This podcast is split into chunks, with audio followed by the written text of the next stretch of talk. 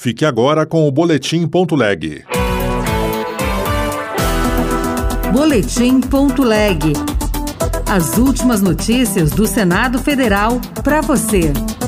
Rádio Senado completa 27 anos nesta segunda-feira. A nossa emissora hoje está presente em Brasília e outras 17 capitais. Aprovado pelo Senado, incentivo fiscal à Embrapa depende de decisão da Câmara. Eu sou o Tiago Medeiros e este é o Boletim Ponto Leg.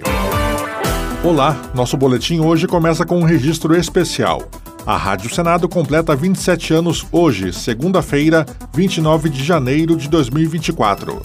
Desde 1997, a emissora consolida seu trabalho no compromisso com os ouvintes ao informar sobre o que acontece no Senado e no Congresso Nacional.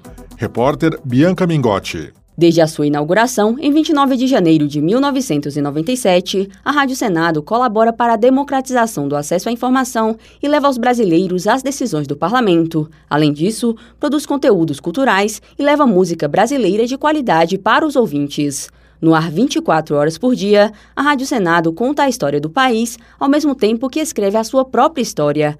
Adriano Faria, âncora do programa Conexão Senado e funcionário da rádio desde o primeiro dia de funcionamento. Ele relata que o trabalho era manual, muito diferente de hoje. Adriano afirma que é um privilégio estar na rádio desde o início. Um pouco antes das 7 horas da manhã, eu cheguei à redação, que era uma salinha bem pequena, que tinha só um computador e uma impressora. Era tudo ali um pouco que artesanal, né? E hoje a Rádio Senado está aí, indo para todo o país, né? Por meio da rede Senado de Rádio e também da internet. Foi uma alegria, também eu considero um privilégio trabalhar na Rádio Senado logo no seu primeiro dia. Celso Cavalcante, diretor da rádio, destaca o trabalho da emissora, que é reproduzido por parceiras em todo o país. A nossa emissora hoje está presente em Brasília e outras 17 capitais também temos uma forte presença digital com vários canais de interação na internet, além, claro, de nossa rádio agência, por meio da qual mais de 4 mil emissoras de todo o país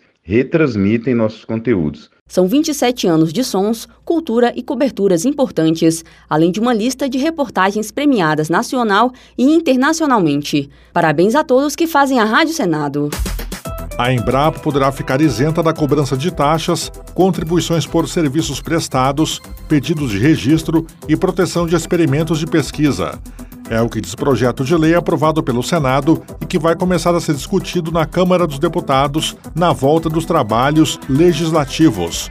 Repórter Bruno Lourenço. O Senado aprovou o projeto de lei que isenta a Embrapa do pagamento de taxas e de contribuições incidentes sobre os pedidos de registro, de proteção de experimentos de pesquisa e de tecnologias geradas. E para os senadores Alci Lucas, do PSDB do Distrito Federal, o Congresso deveria apoiar a empresa brasileira de pesquisa agropecuária também no orçamento. Todo mundo conhece a Embrapa e esse ano, por exemplo, ano passado, 116 milhões de orçamento da Embrapa, 250 de emendas. Então está sobrevivendo em função de emendas. Então peço para que esse apoio seja manifestado na comissão mista do orçamento. A proposta, que é do senador Plínio Valério, do PSDB do Amazonas, diz que a isenção das taxas será por tempo indeterminado. O texto seguiu para a Câmara dos Deputados. O marco legal da economia circular do plástico está em debate no Senado. A proposta já foi aprovada na Comissão de Assuntos Sociais e será analisada este ano por mais duas comissões permanentes, a de Assuntos Econômicos e a de Meio Ambiente.